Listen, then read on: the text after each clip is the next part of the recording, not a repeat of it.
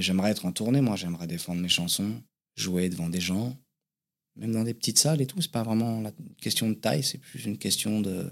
Tu sais, quand on, te, quand on te dit non dans ce métier, quand tu es un, un artiste, hein, quand t'es pas juste un mec qui essaye de faire de l'oseille, quand tu es un artiste, quoi, que tu mets ta vie et tes tripes dedans, quand on te dit non, c'est un peu toi qu'on refuse.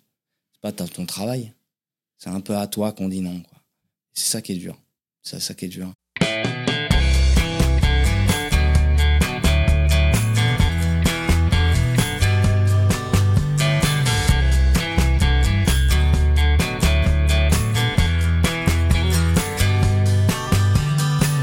Bonjour à tous, vous écoutez Cadavre Exquis, le podcast qui décompose un parcours inspirant. Pour ce nouvel épisode, je reçois un chanteur à l'univers profond et sincère. Né sous X, il voudra accompagner avec ses chansons tous ceux qui cherchent, qui errent et qui ont besoin de réponses. Et même s'il nous raconte sa propre vie, on a toujours l'impression qu'il est en connexion directe avec la nôtre. J'ai le plaisir d'accueillir Thomas.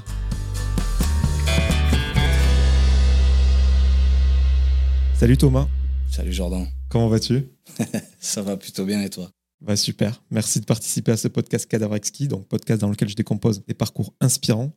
Et je suis très content de te recevoir car je surveille ce que tu fais euh, depuis quelques temps maintenant. Et euh, je dois dire qu'à titre personnel, ça me touche beaucoup. Et en plus de ça, notre ami commun Eric Greff l'avait recommandé euh, à la fin de son épisode. Ouais. Ah, carrément à la fin de l'épisode Ouais, parce que je demande toujours et tu auras droit aussi quelle personnalité il me recommanderait. Et sans hésiter, il a cité ton nom. Ah ouais? Génial. Donc, ce qui a précipité ta venue à mon micro. Et ah, voilà, cool. puis tout s'est fait simplement. oui, c'est Je te remercie vraiment pour ça. Ben, c'est pareil, voilà. Remerciement euh, partagé. Alors, je commence toujours l'entretien euh, par vraiment le début, non pas de carrière, mais d'existence de mes invités. Mais toi, je sais pas si c'est le terme, c'est quand même particulier. Donc, comme tu en parles librement, que ça fait partie de ton projet artistique et comme forcément ça fait de toi l'homme que tu es aujourd'hui, je te propose d'en parler vraiment tout de suite. Mhm. Tu es né sous X. Exactement. Être né sous X, ça veut dire euh, qu'une maman accouche d'un enfant dont elle, dont elle ne peut ou ne veut pas s'occuper, et donc qu'elle qu'elle l'abandonne, alors ou à, comment dire, à l'assistance publique ou, euh, ou euh, dans une caserne de pompiers, ça, ça dépend. Et donc c'est ça, être né sous X, c'est ne pas n'avoir aucune information réellement sur, euh, sur ta mère génitrice, ni sur, ni sur aucune autre donnée de, là d'où tu viens. Donc c'est ça, être né sous X. C'est vraiment, c'est l'appellation juste. Concrètement, ça veut dire, euh, c'est plus vrai maintenant, mais que tu ne connais personne sur Terre qui a le même sang que toi. Quoi. Si, maintenant je connais quelqu'un. Maintenant, oui, c'est pour ça. On en parlera tout à l'heure. pour que les gens se rendent compte, euh, toi, es à la fin des années 70, ça représentait voilà, 10 000 naissances, les personnes sous X. Aujourd'hui, il y en a. D'accord, ah, bah, c'est super, tu vas m'apprendre des trucs. Ah, bah, je pensais que tu serais plus calé que moi euh, niveau chiffres. Et aujourd'hui, on a entre guillemets que, avec de gros guillemets, 600, 700. Est-ce que toi, ah tu as eu une sorte de colère de quelque part avoir tiré la boule noire ou euh, comment tu l'as vécu? Je suis passé par tous les stades, je suis passé par toutes les émotions. Déjà, je pense que ça, le début de ma construction, euh, j'apprends ça, j'ai 6 ou 7 ans. Je pense que ça m'a, ça m'a mis comme une grande balayette finalement. Je, vois ça comme une balayette, tu sais, un truc où tes deux jambes sont fauchées que tu tombes sur le sol comme si le sol se dérobe sous tes pieds. C'est-à-dire que tout ce à quoi tu crois quand tu es môme mais sur lequel tu es en train de te construire un papa, un maman, une famille, de la ressemblance, euh, euh, de la filiation, etc. On te dit, mais non, en fait, toi, c'est pas ça. Toi, c'est très différent. Toi, c'est différent, toi, c'est pas pareil. Donc, euh, je pense que j'ai réagi hyper violemment à ça, sachant qu'en plus, quand j'étais petit, ma maman allait pas bien. donc, du coup, tu sais, j'ai dû redoubler de troubles du comportement pour, pour qu'on fasse attention à moi, quoi. Donc, du coup, j'ai été un enfant, je pense, euh, assez turbulent, jusqu'à devenir très turbulent, jusqu'à devenir trop turbulent. Quand j'étais trop turbulent, j'étais plus un enfant déjà. Mais voilà, j'avais, grand besoin qu'on me, reconnaisse, qu'on, qu'on me dise qu'on m'aime, qu'on me dise que je valais la peine. Et je pense que j'en ai manqué très très fort durant mon enfance, durant ma vie. Et j'ai réagi à ça avec, euh, je pense, euh, beaucoup de violence, mais alors de la violence qui était plutôt dirigée vers moi, jusqu'à un moment où elle a été dirigée vers les autres, mais avant, elle était vraiment dirigée vers moi. Tes parents, donc les personnes qui t'ont adopté, ils faisaient quoi comme métier quand tu vivais encore sous leur toit? Mon père a commencé en bas de l'échelle, a été, euh, il a travaillé dans les égouts, et jusqu'à devenir le directeur euh, de la, je sais plus comment ça s'appelle, du SIAP, qui est la, qui est la boîte qui s'occupe de, du recueil des eaux euh, usées dans toute l'île de France. Donc t'imagines, il a commencé dans les égouts pour finir directeur de, de tout ça. Et ma maman, alors elle a été cadre ressources humaines beaucoup. Elle a fait ça dans différentes mairies. Elle a fait ça un peu pour l'armée aussi. Jusqu'au moment où elle s'est mise en longue maladie, pour une longue dépression. Voilà. Pas grand chose d'autre à dire sur ce qu'il faisait, je t'avoue. Et est-ce que tu as grandi dans un environnement où la culture était présente? Est-ce que tu te souviens d'une œuvre culturelle, soit un album, un film, une série qui t'a vraiment foudroyé, qui a peut-être euh, influé sur, le- sur le reste de ta vie? Ça va faire plaisir à Mathieu Kassovitz, qui est que, j'ai eu la chance de rencontrer qui est devenu quelqu'un avec qui j'ai entretenu de bons rapports et je, je, pense continuer à en entretenir. Je crois que la haine, euh, ça a été un truc qui m'a bouleversé. Boys in the Hood, Menace to Society, évidemment ces trois films-là. Puis ensuite tout ce que fait Spike Lee. Pas, pas mal de choses, mais alors le film que m'a fait découvrir, que m'ont fait découvrir mes parents, les films que m'ont fait découvrir mes parents, le film en particulier, c'est La Crise, un film de Colin Serrault. Ça, ça m'avait assez marqué parce que ça parlait vraiment de la vie que je connaissais, tu sais, des, des quartiers, de la, de, de la fracture sociale qu'il peut y avoir, des préjugés qu'ont les gens. C'était, il y avait Vincent Lindon et Patrick Timsit. Vincent Lindon joue le rôle d'un mec euh, dont la femme s'en va du jour au lendemain et, et il finit par et donc, et donc il commence à se rendre compte que dans sa vie il avait toujours tout pris pour acquis et il rencontre un mec un peu paumé qui est joué par Patrick Timsit qui lui est un mec vraiment euh, voilà, un mec qui est à l'époque au RMI, qui a, pas une thune, qui dort un peu dehors, qui voilà, et euh, qui, vit dans les, qui vit dans, des, dans, dans du HLM euh, sous aide totale, euh, voilà, dans, les quartiers les plus défavorisés. Et c'est la rencontre de ces deux mecs-là. ils, voilà, ils se rendent compte à quel point les préjugés qu'ils ont l'un sur l'autre, ce, ce sont, c'est pas du tout la vérité. Et, et ça, c'est un film qui m'avait vachement marqué, un film social. Et c'est un des trucs qui m'a qui a commencé à me faire comprendre que euh, moi j'aurais toujours quelque chose à raconter dans, dans ce que je ferais dans ma vie en tout cas.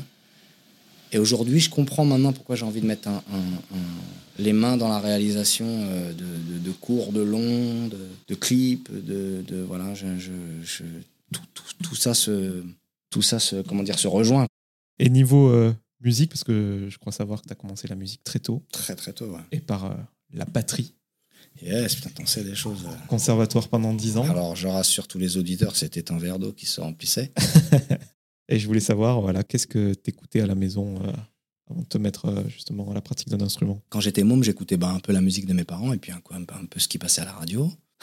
C'est marrant parce que euh, quand j'étais petit, j'avais une cassette de l'album de David Hallyday et c'est devenu mon pote David Hallyday. Donc c'est super marrant. Quand je l'ai rencontré, je lui ai dit Mais tu sais que ton premier album en anglais et tout, qui s'appelait True Cool, je le connais, je me souviens encore des chansons. Il était mort de rire et tout. Et euh, mais sinon, j'écoutais quand j'étais môme avant la découverte du rap, qui a été pour moi un raz-de-marée. Mais avant, avant ça, j'écoutais euh, Sting, Otis Redding, euh, Francis Cabrel, Jean-Jacques Goldman, beaucoup, beaucoup, beaucoup Jean-Jacques Goldman. J'écoutais beaucoup Jean-Jacques Goldman.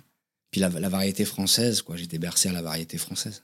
Ma mère adorait Michel Sardou, que moi, je, je, suis désolé, Michel, moi, pas possible pour moi. Mais euh, par contre, euh, euh, à la maison, il y avait, il y avait beaucoup. Il y avait Renault, j'ai oublié Renault, mais Renault, pour moi, c'est. Tu parlais C'est de- le boss. du- d'un film social, Renault, c'était de la musique sociale. ouais. ouais, Un puis- peu comme faisaient les rappeurs à l'époque. En tout cas, je trouve qu'on met toujours l'accent avec Renaud sur son côté social, pas assez sur son côté poète. Moi, je trouve que c'est surtout un sacré poète. Quand il fait la chanson en cloque, il n'y a aucun côté social. C'est juste un mec qui regarde sa femme qui est enceinte et qui est émerveillé par le truc. Mais sa manière de le dire est tellement populaire qu'on y met un côté social. Mais Renaud a été très social au début de sa carrière, dans les trois premiers disques. Puis après, c'était juste de la poésie, quoi, je trouve. Après, si j'ai mis l'accent sur ça, c'est que les chanteurs de variété française, le côté social, peut-être plus aujourd'hui, mais à l'époque, il n'y avait pas tant que ça. Alors écoute, moi, je trouve que si. Ah ouais? Ouais, ouais, je trouve que si. Je trouve qu'un mec comme Francis Cabrel a eu des, a eu des grandes chansons euh, sociales. Euh, Je trouve que. Je trouve qu'un mec comme Pierre Perret aussi a eu ça. Je trouve que. Non, non, je trouve que tout le monde, tout le monde a. C'est ça que j'aimais, même Balavoine. Enfin, je trouve que vraiment, euh, il y avait ce côté-là qui a plus du tout aujourd'hui. Aujourd'hui, il y a plus du tout ça. Mais vraiment, à aucun, à aucun niveau. Si peut-être Angèle, allez, euh, avec euh, Balance ton quoi. Mais moi, personnellement, je trouve que c'est tellement au même moment que, le truc avec Harvey Weinstein, etc., et puis avec Balance ton porc et tout ça, je trouve que ça tombe tellement au même moment que pour moi, il y, a- il y a moins cette portée euh, gratuite euh, social, euh, tu sais. C'est en réaction et mais c'est juste pour moi. Je, je veux absolument pas dénigrer le fait que tout ça était très important pour, pour cet artiste-là. Mais moi, je, ça, me, ça me touche un peu moins quand c'est en, quand c'est en réaction à une actualité, quoi, à mon sens. Mais parfois, en même temps, il faut peut-être que ce soit aussi en réaction à quelque chose, je, je sais pas. Mais je trouve qu'il y a beaucoup moins aujourd'hui de, d'artistes qui prennent, tu vois, on vient quand même de vivre euh, une période euh, avec euh, Zemmour, euh, sauce mayonnaise, sauce harissa, euh, ketchup, sauce blanche, euh, toutes les tout du matin au soir, il y avait personne qui en parlait, quoi. Les artistes euh, de rap, de ce que tu veux, rien à foutre, quoi. Enfin, tu vois, il n'y a, pas eu- il y a pas eu ça. bah, le rap, clairement, on a perdu la portée sociale. Maintenant, on je trouve, on ouais, montre vachement. plus l'argent. euh, limite, c'est une mauvaise image pour les jeunes. Je, je sais pas, alors ça, j'irai pas jusqu'à là parce que je crois pas que les jeunes ont besoin du rap pour être, euh, comment dire, mal influencés. Par contre, je, je trouve qu'aujourd'hui, ouais, on est dans une époque où les mecs sont euh, habillés de des- des- C'est Kanye West. Kanye West disait ça il y a pas longtemps. J'ai envie de reprendre un peu ce qu'il dit parce que je trouve qu'il le dira, il le dit beaucoup mieux que ce que je pourrais dire moi. Il dit on est, tombé dans le piège, les mecs. On est tombé dans le piège. On parle que d'acheter des voitures étrangères de faire de l'argent d'une manière qui peut emmener nos petits frères en prison et continuer à nous garder sous une certaine forme d'esclavage. Alors qu'en réalité, avec l'argent qu'on gagne, on ferait mieux d'acheter des appartements et d'acheter de la terre. Mais non. Malgré que la terre soit à vendre, on continue d'acheter des chaînes en or, des diamants, et de donner notre argent à des marques de luxe. C'est ça qu'on fait. Alors que on pourrait devenir beaucoup plus puissant que ça. On pourrait investir en Afrique, on pourrait investir dans nos communautés, mais non, on fait pas ça on joue toujours le même jeu, le jeu du, cap- du grand capital. quoi. Et je trouve que le rap aujourd'hui, une partie du rap aujourd'hui, parce qu'étant un amoureux du rap, je refuse de catégoriser le rap en une seule catégorie de, musique. C'est pas. Je trouve qu'une une partie du rap aujourd'hui est, est ultra méga capitaliste, méga sur les chiffres. Ta, ta réussite est pécuniaire, le chiffre et les vues, etc. Et pas parce que tu as fait quelque chose d'artistiquement valable euh, très valable et qui sert aux autres. Et pour moi, euh, qui est peut-être un vieux con pour tous ces mecs-là, je sais pas. hein. mais moi, c'est un truc qui me qui me parle pas. Pourquoi? Parce que le rap, en ce moment, la musique est cyclique et en ce moment, l'urbain, enfin, cette partie de rap que tu décris, c'est ce qui est au top. Et du coup, c'est forcément en corrélation avec les marques, etc. Enfin, Il y a toujours eu ça. Il y a toujours eu ça à l'époque où euh, Arsenic sort leur premier album. euh, dans tous les quartiers, on s'habille en Lacoste, alors que Lacoste refuse de sponsoriser les artistes de rap parce que pour eux, c'est une mauvaise image. Aujourd'hui, Lacoste, ils sponsorisent que des artistes urbains. Tu vois, c'est que de la ré- tout, ça, c'est un cycle de récupération non-stop. Moi, je me souviens que les mêmes mecs qui sont en maison de disques aujourd'hui et qui ne jurent que par la musique urbaine, il y a 10 ans, ils nous disaient Ah non, c'est bon. Les mêmes mecs hein, me disaient à moi, parce que je travaillais avec eux. Alors maintenant, c'est fini, euh, la cité, tes copains, tout ça. Tu vas nous mettre une paire de bottines et puis on va faire autrement. Les mêmes mecs aujourd'hui ne jurent que par la musique urbaine. C'est drôle quand même, parce que moi, la musique urbaine, j'y étais à ce moment-là. J'y étais déjà en 2005. Et tu sortais du conservatoire, donc tu l'as dit, influence euh, urbaine, euh, la chanson française. Alors, est-ce que tu as eu ce groupe qu'on a tous eu à l'époque Hmm. où tu écrivais déjà un petit peu euh, dans ton coin Comment ça se passait? Ouais, j'ai eu un groupe de rap euh, qu'on a commencé quand j'avais 14-15 ans, qui s'appelait L'arme lyricale. L'arme comme une arme, hein, comme, un, comme un flingue. L'arme lyricale. Et moi, j'étais l'homme aux mille styles. Je pouvais faire du raga, du reggae et, et du rap. J'avais déjà une grosse crise identitaire. et puis, euh, voilà, bah, j'étais le, déjà le plus acharné, le plus sérieux, le plus, plus affamé. Quoi. Tu parles de crise identitaire, euh, cette période justement, 12-16 ans, le collège. On est les jeunes, et on se cherche, euh, on a un cas d'identité. Alors, c'est un euphémisme par rapport à ton histoire. Comment tu l'as vécu, toi, cette période du collège qui est souvent très compliquée Comment j'ai vécu cette période du collège? De ce que je m'en souviens, c'était violent. hein. C'était violent, j'ai beaucoup volé. J'ai beaucoup menti. Voilà, je me suis beaucoup cherché, quoi. Je me suis beaucoup cherché. Le lycée était un petit peu plus simple. Jusqu'à devenir très compliqué parce que la violence est devenue plus violente aussi. Puis un jour, à force de faire des grosses bêtises, je me suis fait arrêter, quoi. Je me suis fait arrêter en flagrant délit, d'un- gros délit. Et c'est ce qui a signé l'arrêt de ma petite carrière de, de jeune bandit. J'étais vraiment pas doué d'a- d'ailleurs pour le coup. Et derrière, j'ai commencé à me construire avec la musique. Mais ça n'a été que vers l'âge de 15-16 ans que c'est devenu vraiment important pour moi. Tu as parlé de reggae tout à l'heure? Yeah, yeah man. Tu avais des dreads et tout, j'ai vu. Ouais, j'ai eu des dreads, euh, j'ai eu des dreads longtemps, pendant une dizaine d'années, de mes, de mes 22 ans, je pense, jusqu'à quasiment mes, mes 30, 31 ans. C'est là où la guitare est arrivée? La guitare est arrivée à l'âge de 18 ans, réellement. J'avais un pote qui s'appelait Fakri à Noisy-le-Grand. J'avais un pote qui jouait de la guitare euh, assis devant le lac, qui était un super musicien, un batteur, chanteur, euh, qui avait un groupe de reggae. Et en fait, ce mec-là euh, jouait de la guitare tout le temps et il chantait des chansons et, on- et je passais mon temps avec lui et on chantait des chansons. Et t'étais dans le rastafarisme euh, Pas du tout, Pas du tout. à 0%. Alors moi, je suis nul en reggae, mais j'ai toujours l'impression euh, que c'est une musique euh, un peu inaccessible juste pour les puristes euh, de ouf. Qu'est-ce que t'en dis, toi Alors que t'étais pas du tout Ah, je pense que ça, c'est ce que, c'est ce qu'on en a fait en France, mais je pense que le reggae est la musique la plus accessible au monde. C'est la musique du peuple. Le, le reggae, c'est la musique du peuple, c'est la musique de. On dit c'est sufferers music, c'est la musique de la souffrance, c'est la musique de- des pauvres, c'est la musique de, des, des, des, des sans-voix. Euh, mais c'est pas du tout une musique de puriste. En France, que les gens sont des puristes, qu'il faut que tu aies un costume et tout un décorum et toute une manière de parler, etc. Mais y a, tu parlerais à un mec comme Pierre-Paul Jacques, qui est un copain, et lui, il te parlerait pas du reggae comme ça. Et pourtant, c'est un des mecs qui est le plus respecté en Jamaïque euh, quand il va faire des albums. Tu vois, il y a, y a un côté puriste et puis il y a un côté, euh, il y a un côté très, très démocratisé. Enfin, je veux dire, le reggae, c'est pas une musique qui est difficile d'accès, quoi. Son plus grand ambassadeur, c'était Bob Marley. On peut pas dire que Bob Marley soit difficile d'accès quand même, quoi. Et si je suis bien renseigné, t'as quitté euh, les groupes que, que t'avais à l'époque avec la naissance de ta fille quand tu Mhm. avais 20 ans. Oui, Et c'est, on en revient à ce qu'on disait tout à l'heure, c'est là où tu fais euh, la rencontre de ta vie, sans doute. La ouais. personne, première personne qui a le même sang que toi. Ouais, ouais, c'est ça. Je rencontre ma fille quand elle naît, donc je me rencontre à nouveau, peut-être vraiment pour la première fois. Et là, je comprends, sans vraiment comprendre intellectuellement, mais je pense que je comprends sensoriellement où est ma place, quoi. Pourquoi je suis là, pourquoi la vie a du sens, quoi? Tu vois? Et donc, euh, donc euh, quand ma fille arrive, euh, bah, ça y est, d'un seul coup, je, suis, suis quelqu'un d'important pour quelqu'un d'autre. Jusqu'à là, je pensais que j'étais vraiment important pour personne. Et quand je rencontre ma fille, c'est là que, là que je, je sais pertinemment que, ma, que mon existence a une incidence sur la vie de quelqu'un. Et que je vais faire euh, tout ce qui est en mon pouvoir pour que cette incidence soit la plus bénéfique et positive euh, possible. Et aujourd'hui, je crois que j'ai plutôt réussi mon coup. Et comment ça se passe pour toi musicalement? Là, tu as des responsabilités. C'est là où tu te mets vraiment à écrire pour toi, pour ton Mhm. projet. Ouais, ouais, ouais. Comment ça se matérialise euh, les premières années? Parce que je crois qu'il y a eu un gros échec en 2002, cet album qui sort pas. Ouais, alors c'était un échec et pas un échec. C'était. J'arrive pas à me souvenir vraiment de ce que je ressentais à ce moment-là. Tout ça était très abstrait. Je venais de signer un contrat pour des, pour des, pour des clopinettes dans une maison de disques qui s'appelait Next Music à l'époque, qui était un indé, qui était un, qui était un truc, bon, voilà. Donc euh, j'enregistre un disque euh, qui sort pas, mais en même temps, je c'est très bien qu'il soit pas sorti, finalement, avec le recul.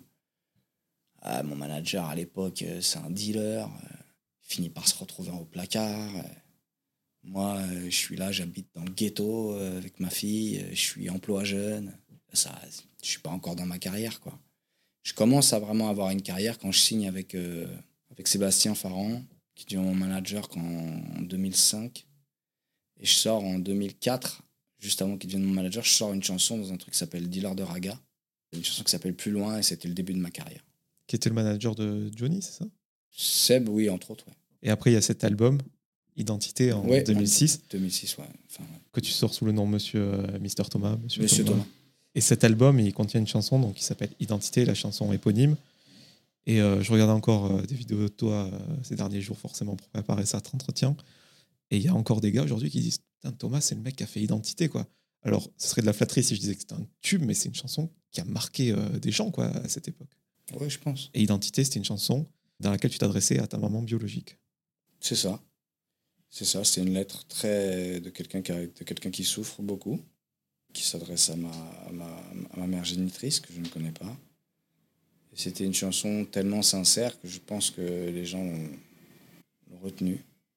C'est bizarre. Si c'était si à refaire, je, je, ça aurait été mon premier single. Mais j'ai voulu faire autrement. J'ai toujours voulu faire autrement.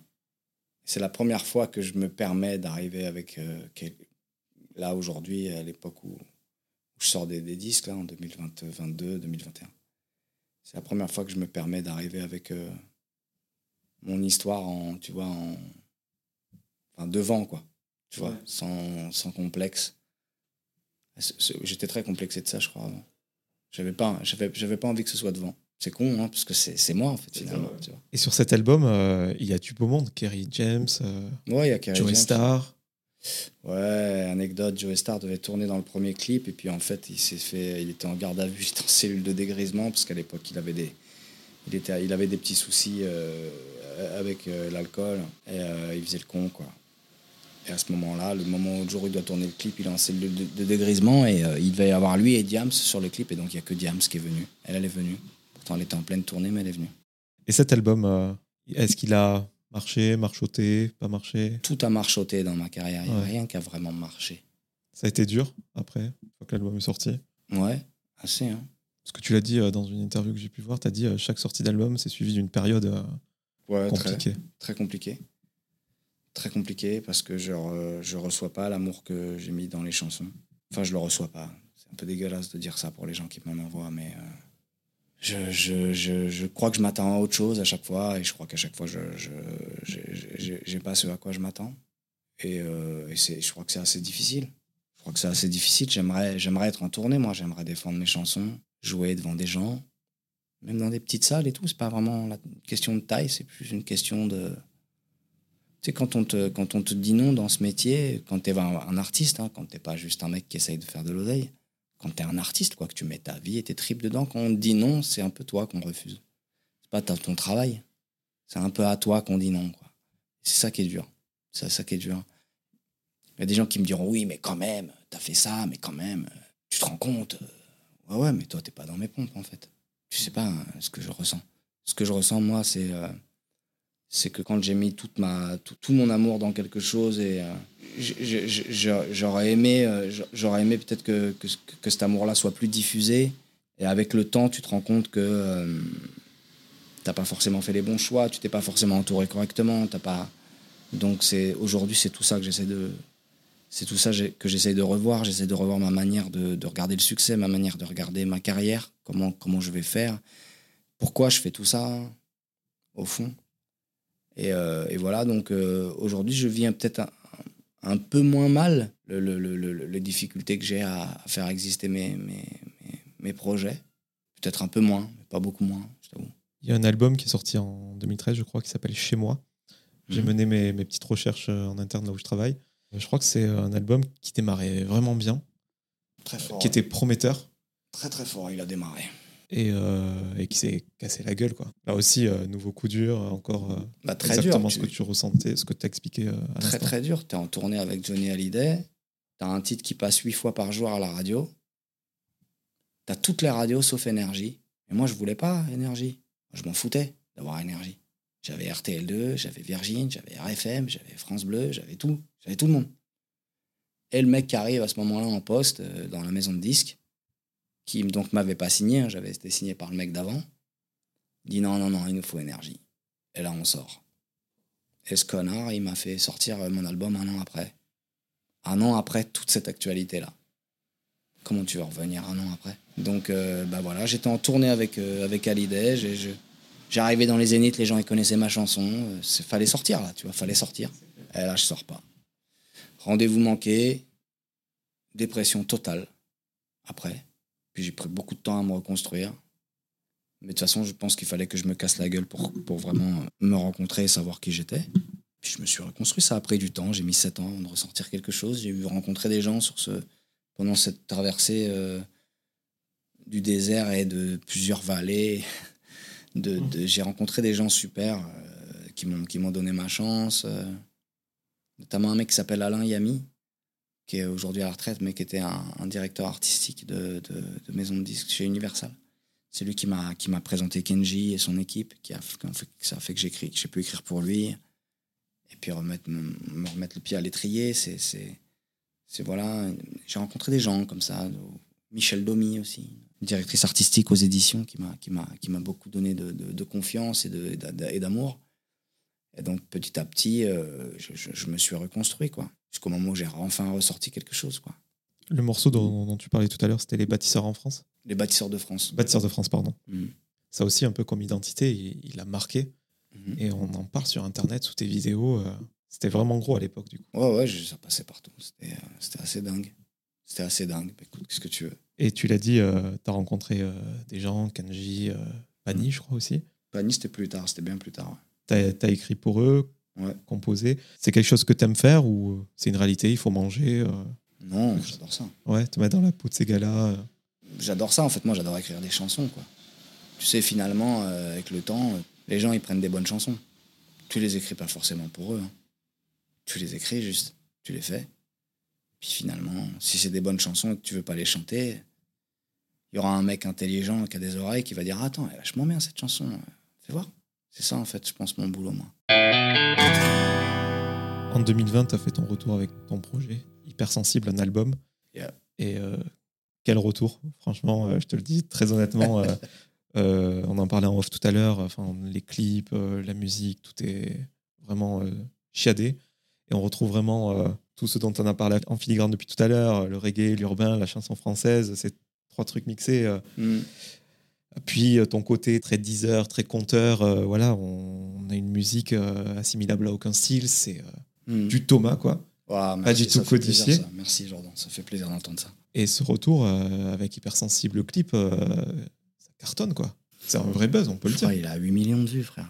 Encore une fois, je suis entouré comme, comme un connard. Et, je suis désolé d'être aussi candide, mais en même temps, je te parle vrai. Je suis un mec qui parle vrai, moi. Donc, je suis hyper mal entouré. Ça se passe pas bien. Pour te dire la vérité, quand je sors hypersensible, j'appelle les gens avec qui je travaille et puis je leur dis Mais euh, qu'est-ce que vous foutez? Comment ça se fait que vous appelez pas Bouscapé? Comment ça se fait que vous appelez pas euh, Rapélite? Comment J'ai dossé avec moi en featuring. Le mec vient de faire habitué, qui est le gold de l'année. Qu'est-ce que vous foutez? Ah, mais attends, on va voir euh, comment ça se passe avant. Ah ouais, d'accord. On attend, quoi. C'est comme ça qu'on fait, donc, dans le métier, on attend. Et malgré tout, je réussis quand même à faire ce truc avec ce super clip de mon pote euh, Shawnee. Et puis, euh, et puis euh, voilà, je, rencontre Mathieu Kassovitz, Jérôme Le Banner, tout un tas de gens avec qui je fais des super photos parce qu'il y a un projet. euh, voilà. Je veux afficher les photos dans Paris, ils me disent tous, mais non, t'es pas connu, ça sert à rien.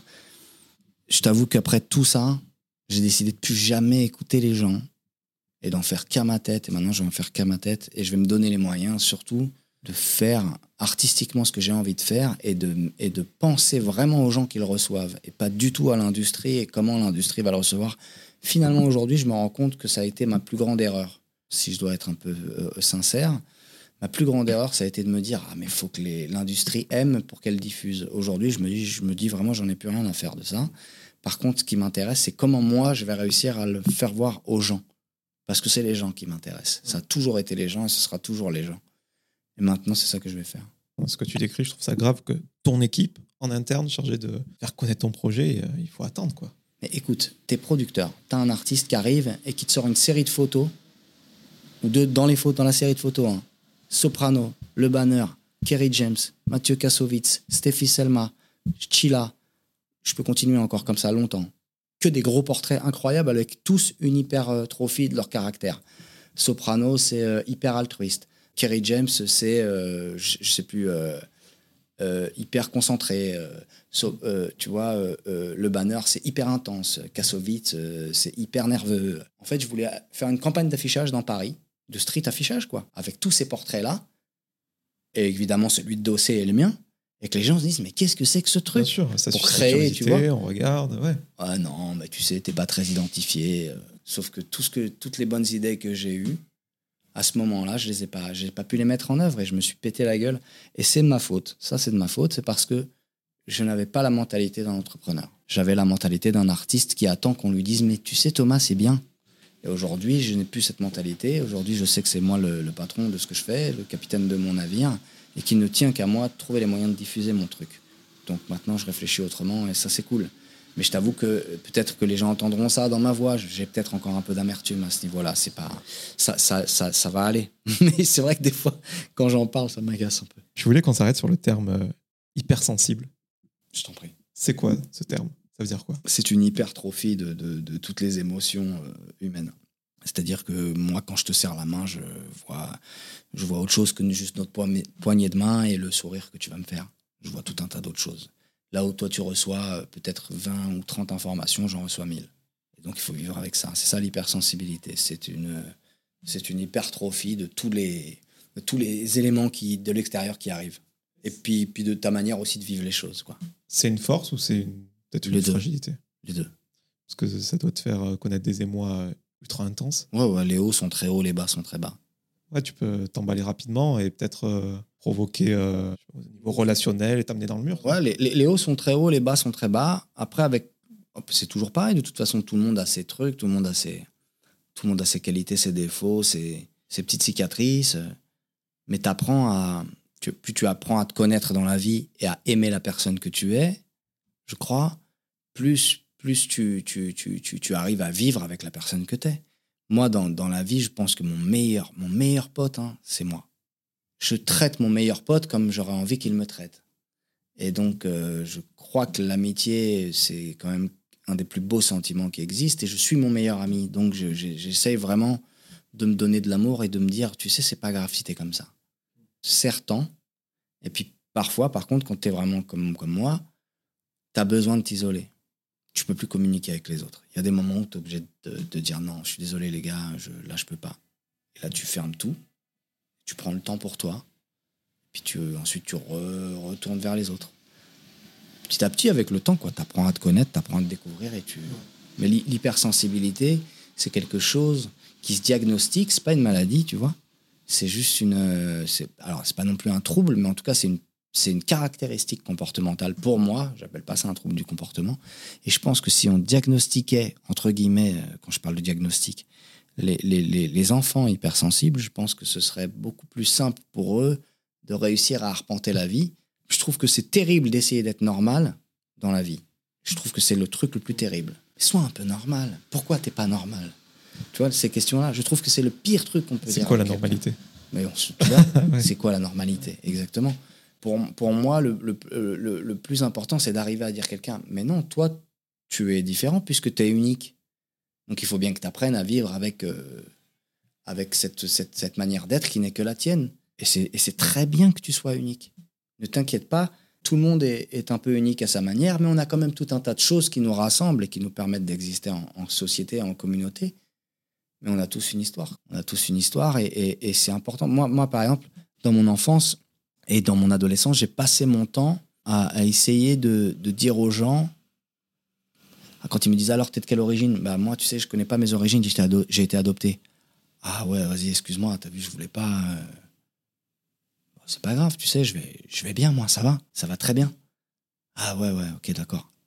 Mais t'as été adopté à quel âge? Trois mois. Oh, ça va, t'as de la chance. Moi, ça a été ça, ma- mon enfance.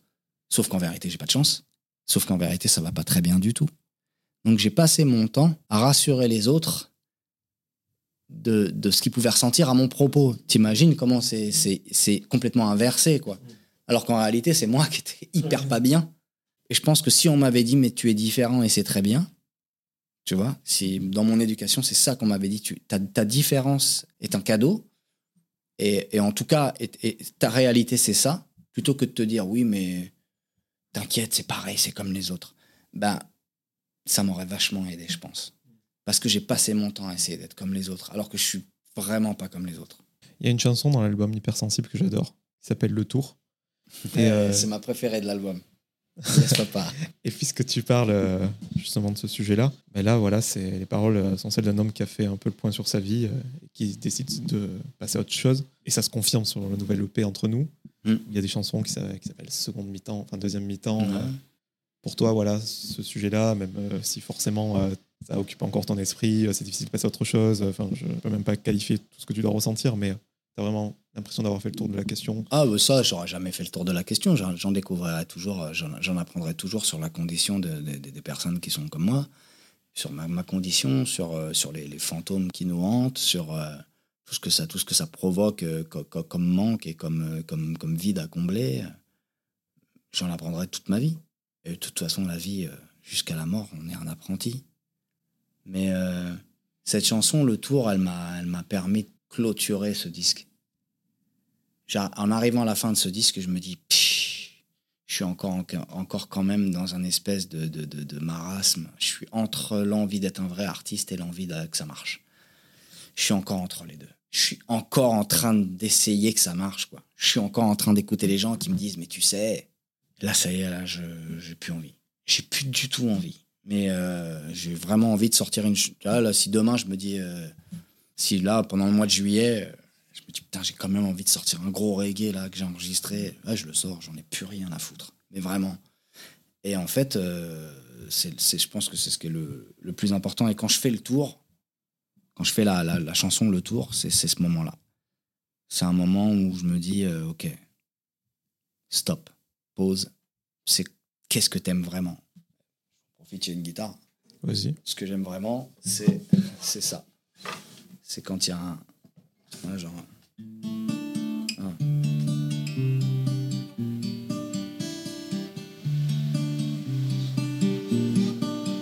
Petite guitare simple. T'as un texte simple. C'est là. J'ai fait le tour de ma joie, j'ai fait le tour de ma peine, j'ai fait le tour de ma vie. J'ai rien trouvé là-bas, j'ai fait le tour de moi-même, j'ai rien trouvé ici. J'ai compté ceux qui m'aiment sur le bout de mes doigts, ils sont pas si nombreux. J'ai compté sur des gens qui en valaient pas la peine et j'ai fermé les yeux.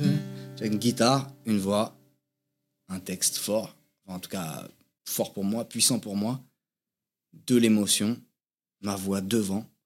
C'est là que je comprends et je me dis putain, mais c'est ça ton truc. C'est ça, toujours été ça ton truc depuis que tu as 18 ans et que tu joues de la guitare en fait. Et tu as toujours essayé d'habiller ta musique de tout un tas de costumes. Qu'est-ce qui se passerait si tu les enlevais tous? Qu'est-ce qui resterait? Et c'est là qu'arrive le EP entre nous. Quoi. C'est pour ça que tu as fait tomber tous les artifices, le- comme le monsieur devant monsieur Thomas, bon, ça, il y, a- il y a quelques années. Je parlais tout à l'heure de l'album hypersensible et de la pluralité de sonorités qu'il y avait. Là, le, le P entre nous, euh, c'est quelque chose de très épuré, du piano, guitare, voix, comme tu viens de, Ouais. de le décrire. On prend le, le texte en pleine tronche. Ouais. Je parlais avec Mathias Malzieu, ce micro euh, du groupe Dionysos, qui a sorti un bouquin. Ouais. Et il me disait que dans la, la littérature, il cherchait euh, non pas ces livres que tu dévores d'un coup, mais ceux sur lesquels tu avais besoin de t'arrêter, de te poser quand tu venais de lire quelque chose qui te touchait. Ouais. Et moi, quand j'écoute ton EP, c'est ça. Genre, euh, première chanson, quelqu'un qui sait, bim, pause. euh, C'est ce que tu recherches, provoquer ces émotions-là. C'est hyper intéressant pour moi d'entendre ça. Parce que je sais pas si c'est bien ou pas bien.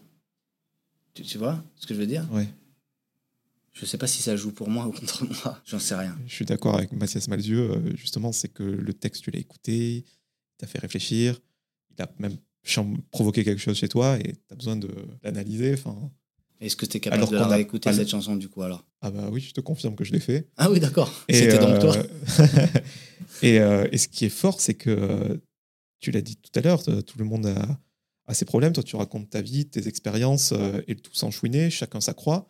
Et moi qui n'ai pas la même histoire que toi, ça me touche. C'est ça que je trouve fort Oui, dans ta d'accord, musique. ok. Ah bah ça, pour moi, c'est le but ultime. Donc si j'y arrive, écoute, euh, c'est que quelque part, euh, il faut peut-être que je continue un peu alors encore.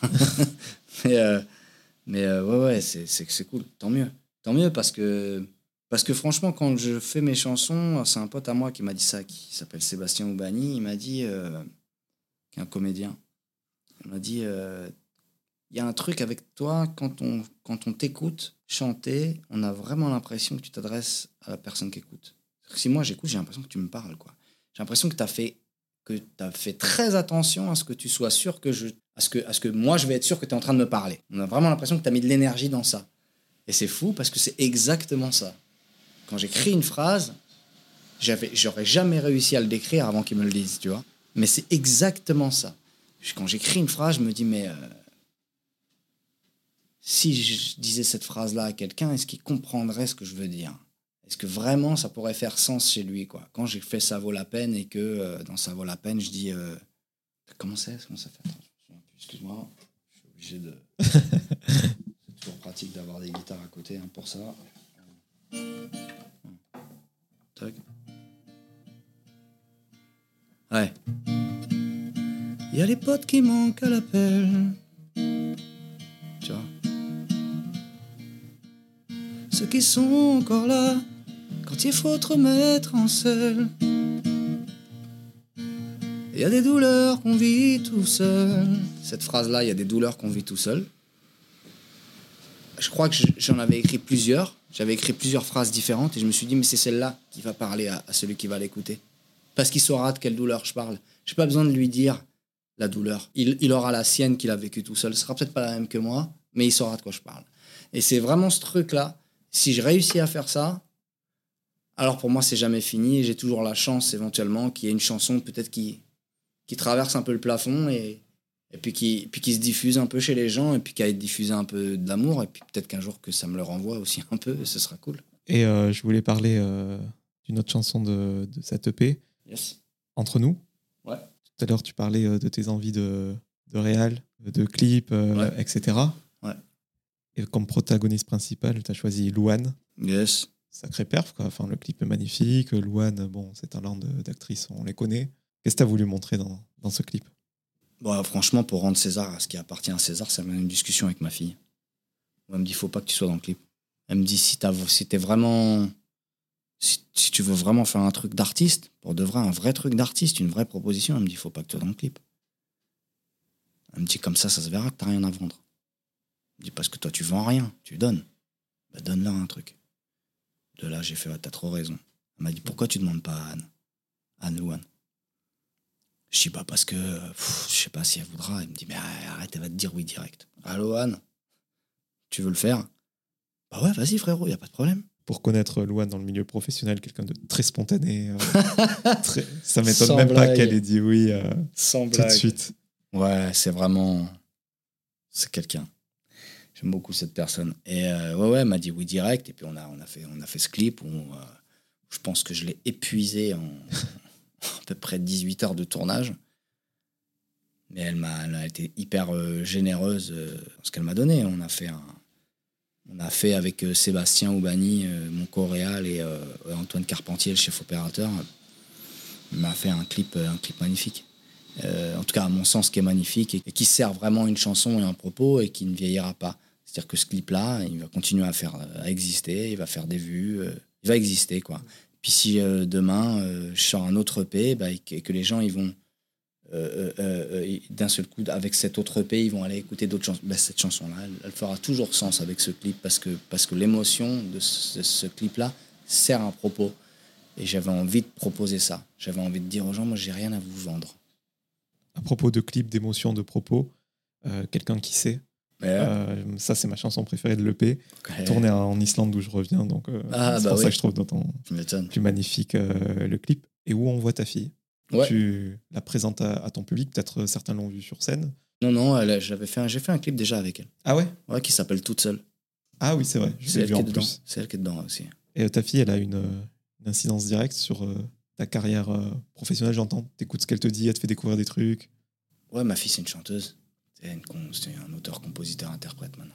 Bientôt, elle va sortir ses premiers morceaux. Ouais, ma fille, c'est mon meilleur élément. C'est la première personne à qui je fais écouter mes chansons. C'est celle qui me connaît le mieux. Alors, euh, ouais, je lui fais écouter et on parle. Pour moi, c'est hyper important que ma fille, elle trouve que les chansons sont bien. Si elle trouve que c'est pas ouf, je me dis, tiens, attention. Là, toutes les chansons de l'EP, par exemple, à chaque fois, elle m'a dit, ouais, continue, cherche même pas. Il y a quelqu'un d'autre qui m'a dit ça aussi, c'est Féfé. Féfé qui était venu à la maison, je lui avais fait écouter au début le- les maquettes. Je lui ai dit, voilà, j'en suis là, je suis en train de faire un truc hyper épuré, hyper sincère. Il m'a dit, gros, bouge plus là, s'il te plaît, reste là. Vas-y, va là. Ce que tu es en train de faire là, c'est le début de quelque chose. Vas-y. Comme moi, ça fait, j'ai déjà une carrière qui a, plus de 15 ans. C'est difficile pour moi de, de me dire que c'est le début de quelque chose, mais c'est vrai que c'est le début de quelque chose. C'est comme si je recommençais un peu à zéro, un peu, tu vois. Pour moi, parler de tout ce que j'ai fait avant, c'est pas pénible, mais euh, ça y est, c'est passé, quoi. Je suis pas un mec des gloires passées, c'est pas un truc qui me, c'est pas un truc qui me galvanise. J'ai plutôt quelqu'un qui regarde devant, qui a envie de faire plein de choses et, euh, mais aussi loin que je me souvienne, en tout cas, ma fille a toujours été, euh, a toujours été un des premiers auditeurs de ce que je fais et ouais, dans ma carrière en tout cas, ouais, elle est, elle est déterminante, hein, évidemment.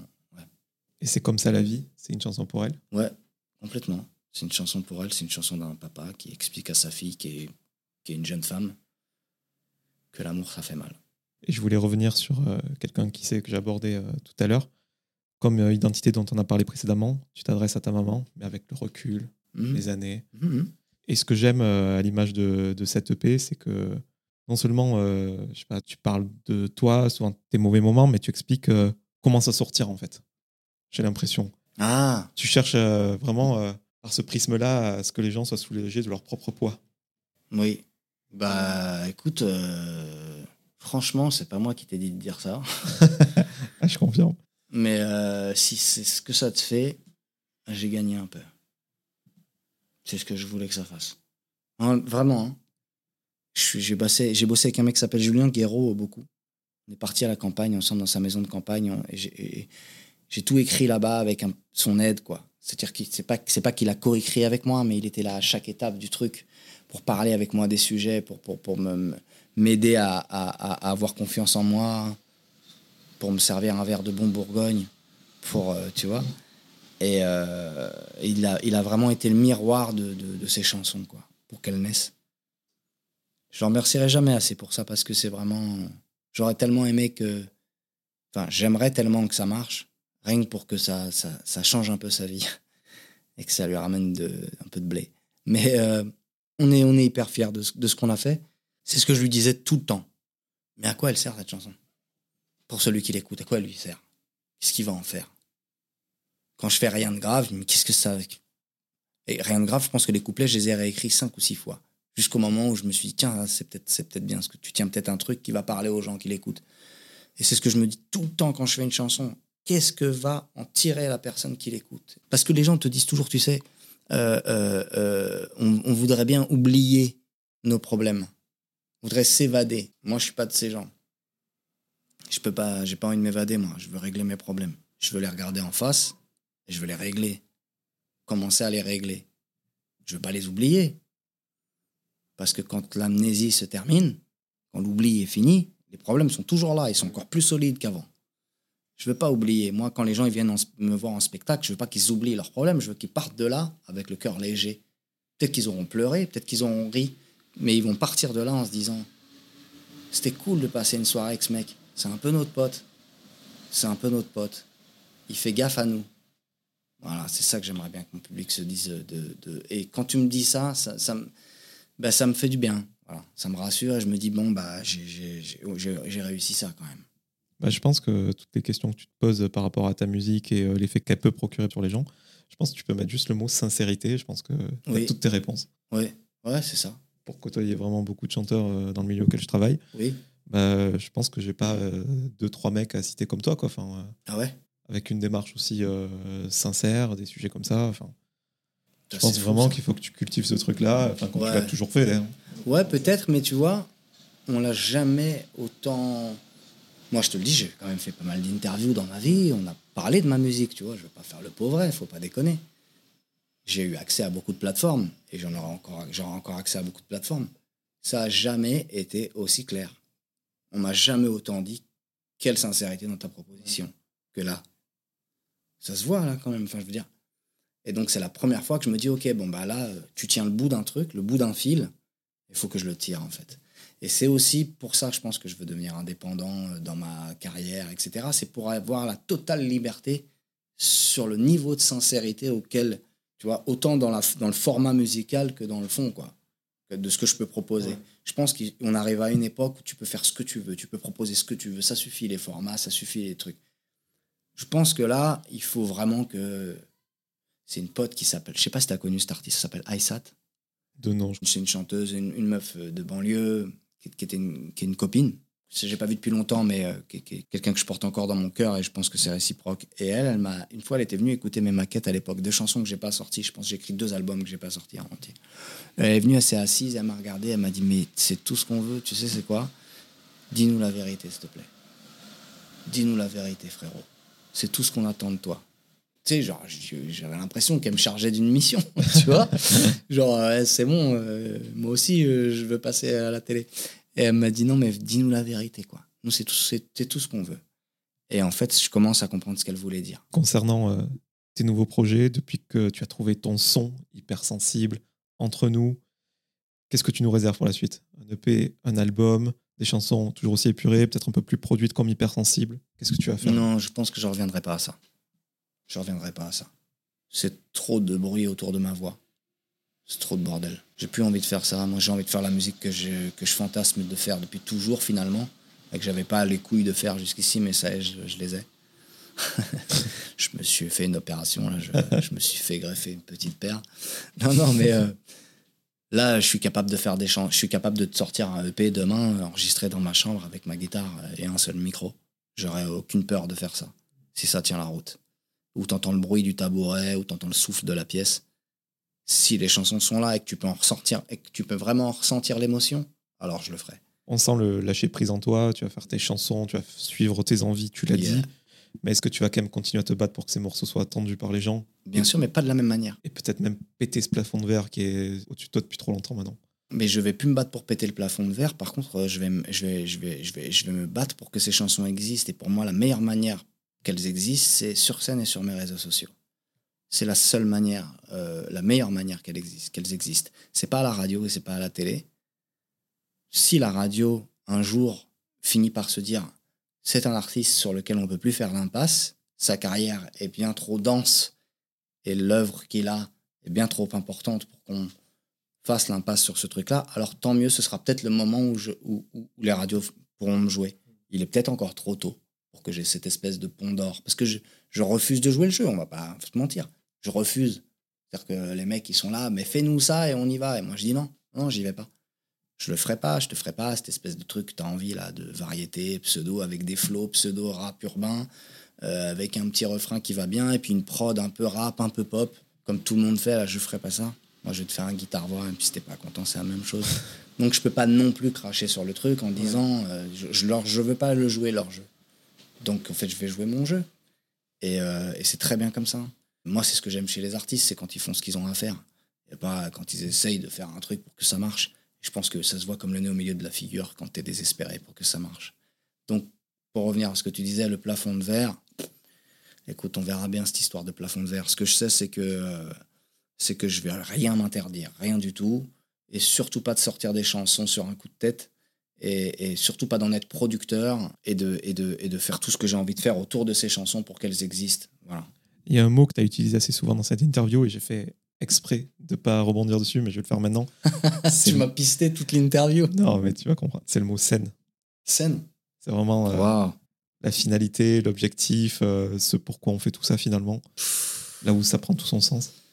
Ouais. Moi, là, je suis vraiment euh, en manque, manque total de, de scène. J'ai malheureusement travaillé avec un. Moi, je le dis, j'en ai plus rien à foutre avec un très mauvais euh, développeur d'artistes comme moi. Je venais de sortir mon EP, il m'a lâché une semaine après, quoi. Il m'a dit non, mais je crois qu'on a atteint les limites euh, de ce qu'on peut faire pour toi. Et euh, j'aurais dit, bah alors du coup, qu'est-ce que vous avez fait? Que je sache un peu jusqu'où vous êtes allé, quoi. Bah rien. Donc en fait, j'ai pas de concert là qui arrive avant le mois de septembre.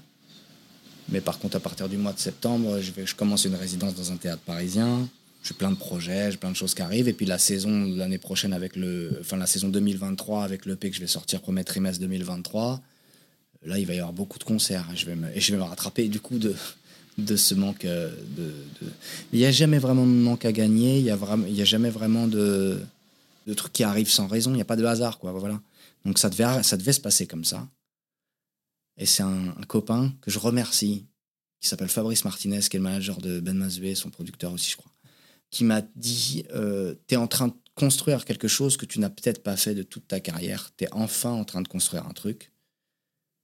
Et euh, ne lâche pas, continue de le construire parce que dans un an ou deux ans, quand tu commenceras les notes de quelqu'un qui sait sur scène, tu verras pourquoi tu as eu raison de faire ces chansons.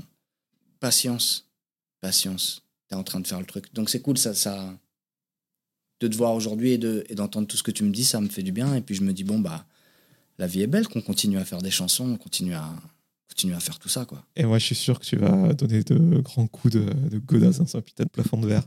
J'en suis persuadé.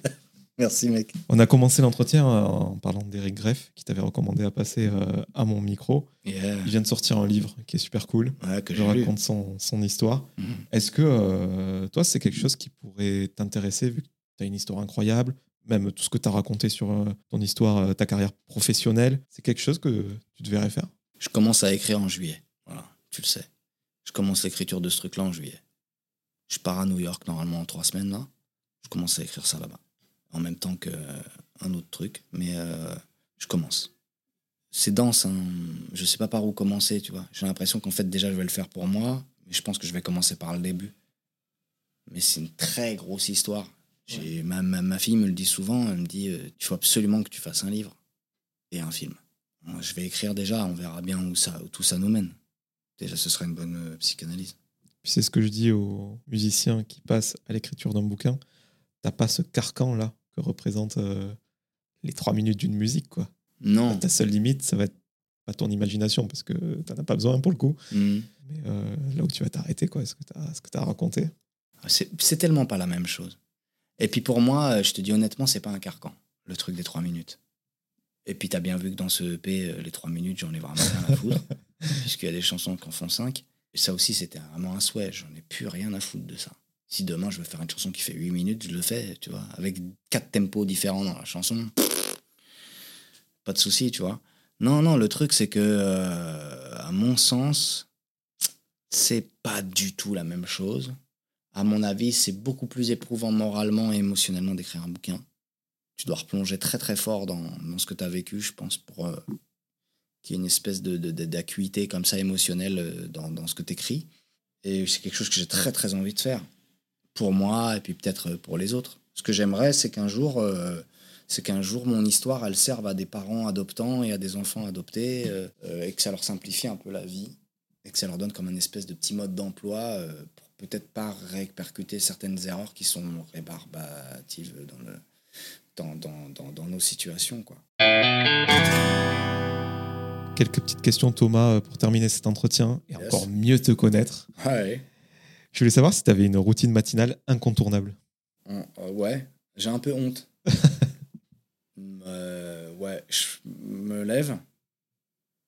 Je vais voir où est euh, Bobby, mon chat. Je le prends dans mes bras. Je m'allonge à côté de lui, je mets ma tête sur lui. Cinq minutes. Je l'écoute ronronner, ça me fait du bien. Je vais me faire un café. Et je mets ou de la musique ou, les, ou je mets les infos. Voilà. C'est incontournable. Tu parlais de musique. Tu aurais un, un artiste à me conseiller, que ce soit un vieux classique ou un de tes potes, une nouveauté, peu importe? Là, Ouais. Euh, allez, on va faire un truc. Dis-moi un style de musique et je te dis un artiste. Tu vois, c'est plutôt rock. Indé, rock, rock? indé, pop. Pff, Même Ford Sons. Les deux derniers albums. Est-ce que tu as une peur irrationnelle? Je dois bien en avoir une là tout de suite, elle vient pas. J'aime pas trop la. Je crois que j'aime pas trop la hauteur. Mais c'est pas irrationnel. Hein. Tu te sens inspiré, genre? Bah, ouais, enfin, ça me. J'aime pas trop quoi. J'aime pas trop. Euh, mais irrationnel. Non. Une série ou un film à me conseiller? Oh, J'en ai trop, c'est trop. Je savais. C'est trop, je, j'en regarde cinq en même temps. Bah, ton dernier coup de cœur. Non, mais le vrai truc que je veux vraiment conseiller à tout le monde, This Is Us. Ah, moi, j'a- j'attends ma fille, là, les deux derniers, je les ai pas regardés. Je suis dégoûté que ce soit les deux derniers. Je suis dégoûté, c'est pour moi là, une des meilleures séries que j'ai vues de ma vie. Et dont on n'entend pas trop parler en France. Ah, parce qu'ils ont fait un remake qui s'appelle Je te promets. Je vais pas le détruire, le remake, parce que j'ai mon pote Narcisse qui joue dedans, mais quand t'as regardé This Is Us, c'est chaud quand même. Mais euh, This Is Us, c'est incroyable. Qu'est-ce que c'est que ce casting? Qu'est-ce que c'est que cette écriture? Mais après, tu peux pas, tu peux pas tester les prods américaines. Tu vois, ils sont quatre auteurs sur un, un personnage. Tu vois, enfin, c'est pas, c'est pas la même chose. Tu peux pas, tu, peux pas tester leur, le- le- le- le- les thunes qu'il y a sur une prod américaine. Euh, sur, rien que sur, euh, comment dire, le personnage de Randall, ils sont quatre.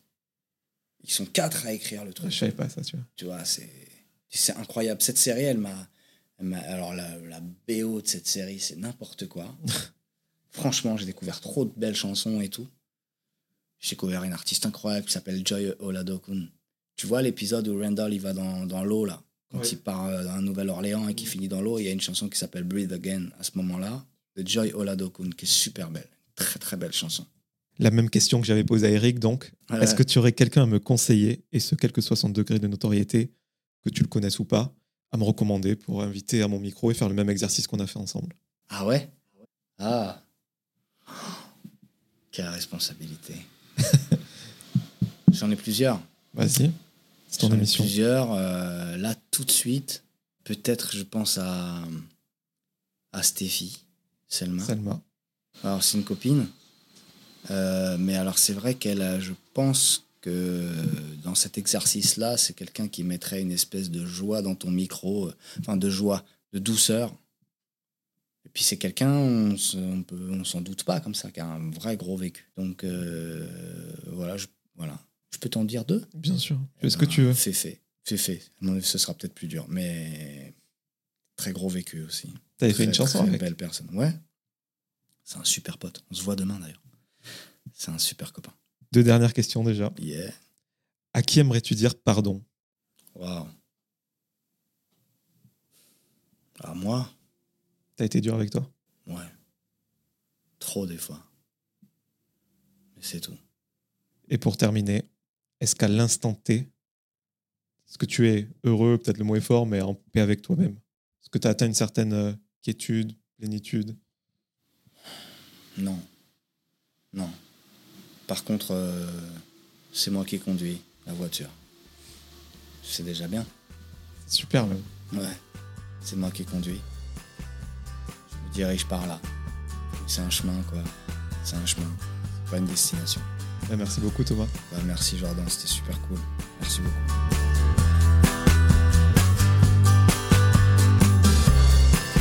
Merci à toutes et à tous d'avoir écouté cet épisode avec Thomas. Si vous voulez soutenir le projet, vous pouvez mettre 5 étoiles sur Apple Podcast et Spotify et vous abonner à Cadavre Exquis sur toutes les plateformes de streaming. Je vous donne rendez-vous très bientôt en compagnie d'un nouvel invité.